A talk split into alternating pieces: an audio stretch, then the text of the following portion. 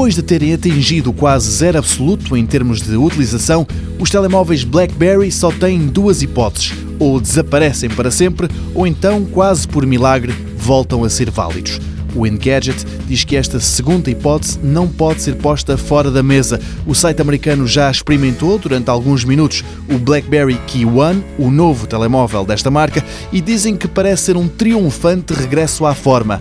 O website diz ainda que não é um verdito final, mas que há ali qualquer coisa, isso é certo.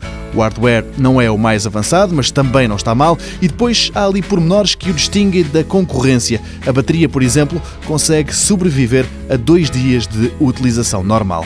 O teclado e o tamanho do ecrã também não deixam dúvidas, é mesmo um BlackBerry e é nisso que aposta a TCL, a empresa que agora é dona desta marca e que quis fazer um equipamento para as pessoas que gostavam de tudo aquilo que fez com que os BlackBerry se tornassem tão populares há uns anos e nisso não se terão saído mal. O Engadget diz que o teclado funciona muito bem e tem até novidades. As teclas podem servir de atalhos para ativar apps. Ao carregar-se durante algum tempo no U, por exemplo, chama-se a aplicação Uber.